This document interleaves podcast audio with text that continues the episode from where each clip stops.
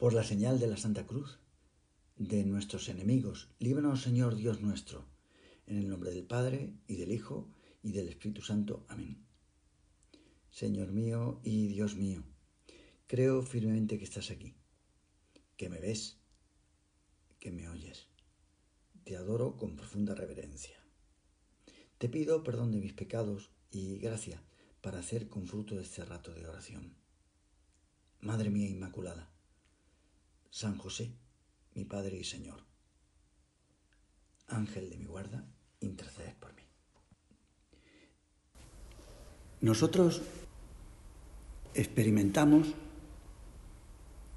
que conocer la vida del Señor nos ayuda a conocer la nuestra, pues muchas cosas se repiten en nuestra vida, como en la vida del Señor, las cosas no ocurren porque sí. Ahí va, pues si estoy aquí, en una pandemia, en una ciudad como Granada, voy a un curso de retiro, me ha tocado estar con estas chicas, las cosas no ocurren porque sí. Si meditáramos los misterios del Señor, encontraríamos luz para nuestra vida, la vida corriente, porque nuestro paso por la tierra depende de la historia que hace siglos ocurrió en Palestina. Pues un día los habitantes de Nazaret vieron cómo Jesús abandonó su pueblo y se dirigía hacia Judea. Lo mismo que tú un día, pues cogiste la maleta y te viniste para aquí. Luego se supo que Jesús fue en busca de Juan el Bautista. Iba a empezar una nueva etapa en su vida. Pues también nos ha sucedido, y si no nos sucederá, que después de años viviendo en un lugar, el Señor decide que comencemos una nueva página. Lo anterior ya formó parte del pasado. María, nuestra madre, como la tuya, recordaba que el primer viaje del Señor en esta tierra fue también no es ninguna casualidad, en busca de Juan. En aquel entonces la Virgen estaba embarazada. Llevaba a Jesús en su interior. Era como, como esa custodia. En su interior estaba Dios. Por eso ese viaje de María a casa de Juan el Bautista, que entonces estaba en el vientre de su madre, Isabel, Aquel viaje fue la primera procesión del Corpus, dice Juan Pablo II. El bautista, que tampoco había nacido, saltó de gozo en el vientre de Isabel. Entonces se dio cuenta, ahí va, es Dios. Fíjate, hasta el niño ha saltado al notar la presencia del Señor, a veces se baila. Hay gente, los santos, se emocionaban. Bueno, había pasado el tiempo y Juan ya era famoso. Era el mayor de los dos, por unos meses. Seis meses se llevaban de diferencia. La gente, al ver a Juan, pues tenía una personalidad fuerte, decía, por fin, Dios ha enviado a un nuevo profeta como los que ellos habían oído. Mira, esa impresión tenía yo al conocer. En mi vida he conocido a santos. Algunos se presentan, pero los santos eran cosas del pasado. No, no, yo me he encontrado con ellos. Pues esa es la impresión que tenía la gente al ver a Juan. Por fin, un santo, como los antiguos, como los que hemos leído nosotros en las escrituras. En ese momento, con la predicación de ese sacerdote, Juan, se anunciaba algo grande. Con Juan, muchedumbres iban a ser bautizadas. Predicaba Juan la conversión mediante el lavado, un signo que significaba, valga la redundancia, la limpieza interior. Había que reconocer los propios pecados. Esto es lo que hacemos tú y yo. Primero reconocer lo que hemos hecho mal. Por eso, para empezar bien el curso de retiro, lo mejor es una confesión. Reconocer las cosas que te separan de Dios. Que pueden ser hábitos. Yo es que he sido así antes. O puede ser una cosa puntual. El bautismo de Juan simbolizaba la limpieza de la suciedad de la vida pasada, de lo que ha sido este año, y prepararse para la llegada del enviado de Dios, que es Jesús. Hay gente que dice, yo no escucho a Dios en la oración. Claro, porque tienes que quitarte la cera de los oídos. Uno se puede duchar todo, pero, oye, ¿y los oídos? Tiene ya cerilla, ¿eh?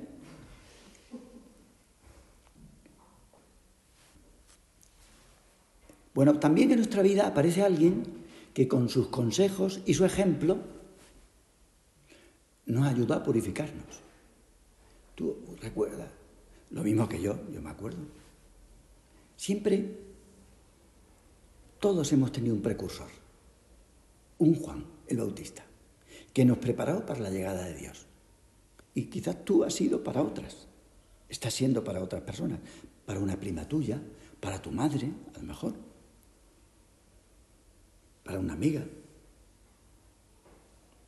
La Virgen sabía perfectamente que su hijo no necesitaba de penitencia. Jesús ir a bautizarse me acuerdo lo que me pasó hace años en el colegio mayor. Antes rezábamos el rosario en el patio y durante el rosario pues aprovechaba, se ponía el sacerdote, el capellán en el confesionario, está cerca del patio como si conoces. Entonces pues bueno, estaba allí sentado confesando y los residentes se confesaban. Pero un día fui yo a confesarme y cuando salí del confesonario, pero usted también se confiesa. Sí, claro. Ah, pues, yo pensaba que usted no tenía pecados. O si acaso se confesaba con un, obispo. Y pues claro, yo soy un pecador. San José María se confesaba dos veces por semana, a veces tres y no era un escrupuloso, porque le quería pedir perdón al Señor. Pero, Jesús no tenía necesidad. Eso sí que llama la atención. Después María conoció las palabras del Señor cuando Juan se resistía a bautizarlo. Pero, ¿cómo tú? Tú eres el que yo he de ser bautizado por ti y tú vienes a mí. Y el Señor le dijo, por ahora cumplamos toda justicia. Qué desconcertante, ¿verdad? ¿Cómo que ahora cumplamos toda justicia? ¿De qué clase de justicia se trata? Es que había un plan, sí, un plan, Dios tenía un plan. Un bautismo de sangre. ¿Bautismo de sangre?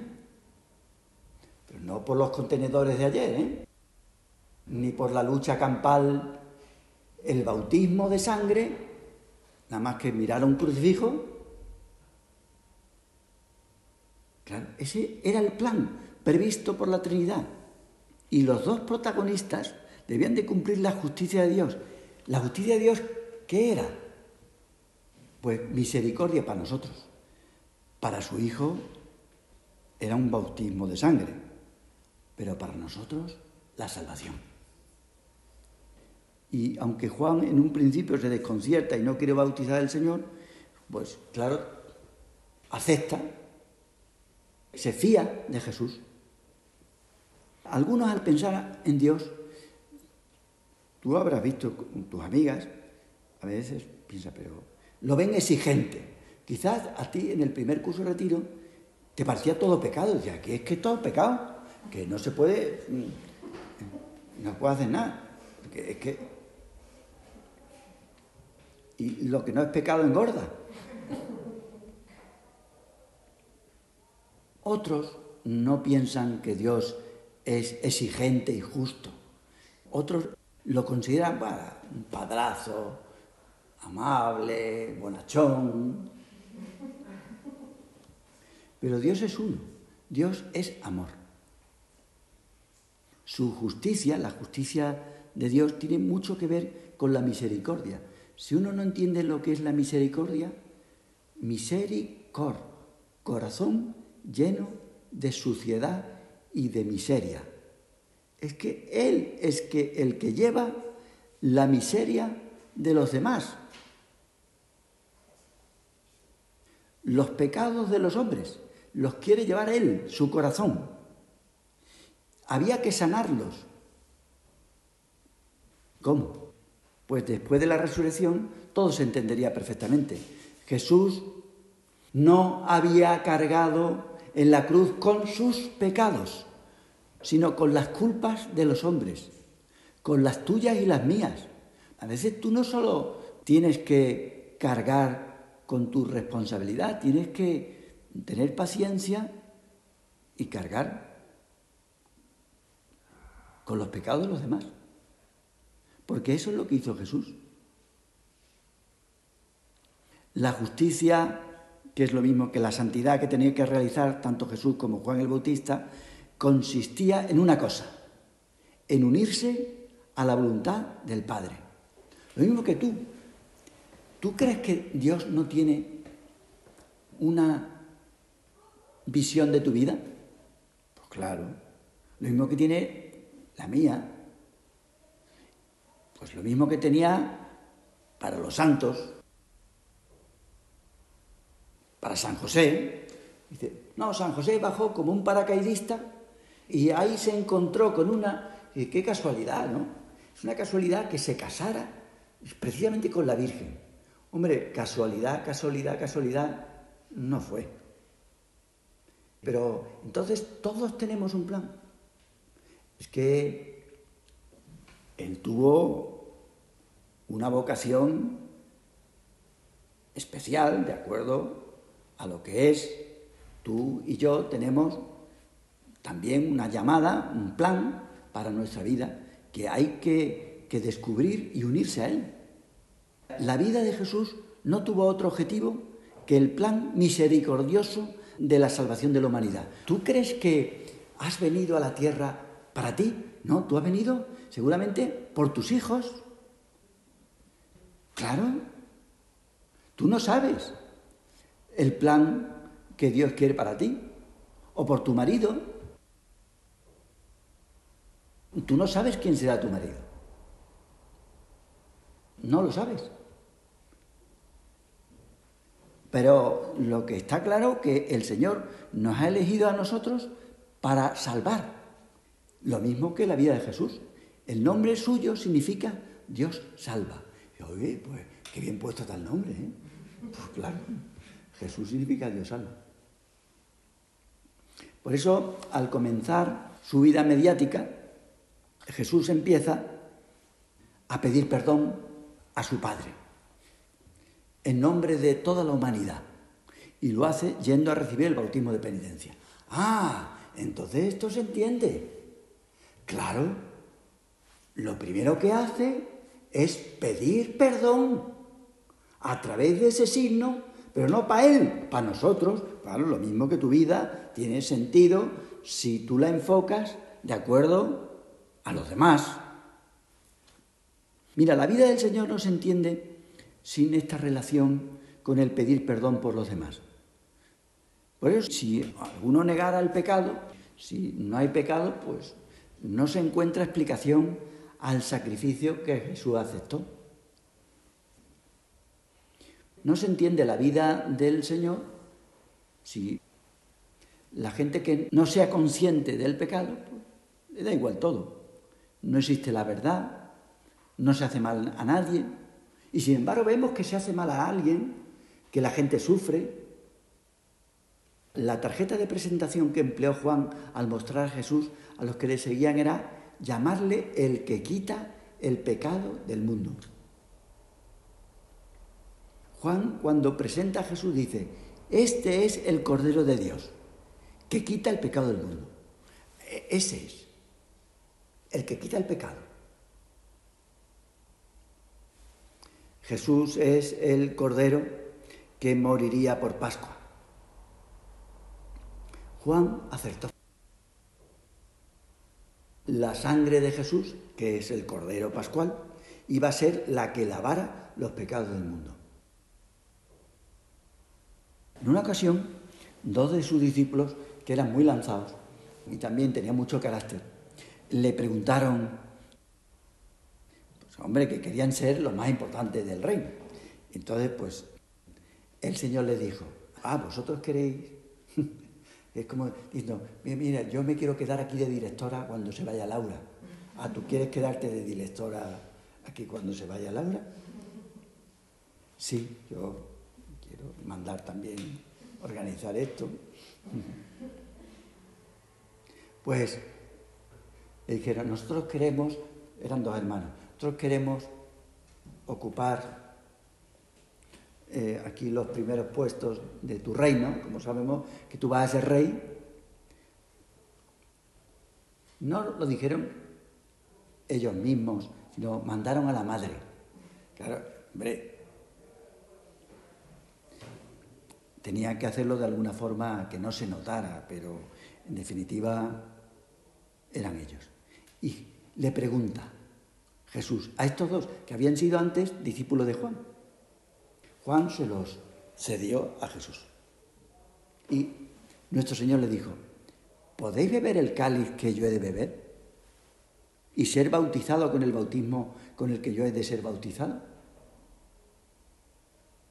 Jesús se refería a su muerte en la cruz como un bautismo de sangre con el que nos iba a salvar. Y pregunta, oye, vosotros que queréis ser grandes ¿Seréis capaces de dar la vida por los demás? Bueno, nosotros nos preguntamos, ya se acaba el tiempo, ¿qué pensaría la Virgen de todo esto? Yo me, a veces me lo he planteado. Bueno, la Virgen cuando oía todo esto, porque esto, como seguramente ella no estaba presente, estaba en Nazaret, y preguntaba, ¿y Jesús qué ha dicho? ¿Qué ha hecho? Pues ella conocía la historia de Jonás. Y que el nombre de este Jonás significa lo mismo que Juan, es lo mismo. Jonás es un personaje que es uno de los protagonistas de la cuaresma. Aquel personaje salvó a la tripulación del barco en donde iba, ofreciéndose a morir bajo el agua. Él se ofreció en sustitución del resto de los navegantes. Si queréis salvaros, yo me ofrezco hubo una gran tempestad que amenazaba el barco, donde iba Jonás con destino a la península ibérica, y como no cumplía la voluntad de Dios, que le pedía que predicase en Nínive, predicase la conversión, este hombre se negó y quiso huir del Señor. Jonás huyó en una embarcación que le traía para tierras andaluzas, en el otro extremo del mundo conocido. Pero las aguas del mar se embravecieron y amenazaban con hundir a toda la tripulación. Y Jonás dijo a los marineros que la única manera que tenían de salvarse era arrojarle a él por la borda. Así, cumpliéndose la voluntad de Dios, el mar se calmaría. Y al tirar a Jonás, sabe la historia que un cetáceo, una ballena, se lo tragó y lo devolvió a tierra firme a los tres días. Pues Jesús es el nuevo Jonás, que al morir en la cruz recibió un bautismo de sangre, se salvó por a través de, las aguas, y, él en el sepulcro pasó tres días como Jonás estuvo en el vientre de la ballena. y Jesús también resucitaría, volvería al mundo de los vivos como Jonás fue vomitado a tierra por el cetáceo. Esto la Virgen lo sabía. Todo resultaba muy coherente. Lo que Jesús vino a hacer ya desde el principio de su vida lo hace. He venido a esto. La justicia de mi Padre es misericordia para vosotros y vengo a realizarla yo. Pues vamos a darle las gracias, que haya muerto por nosotros y que se haya quedado en la Eucaristía. Te doy gracias, Dios mío, por los buenos propósitos, afectos e inspiraciones que me has comunicado en esta meditación. Te pido ayuda para ponerlos por obra. Madre mía Inmaculada, San José, mi Padre y Señor, Ángel de mi guarda, intercedes por mí.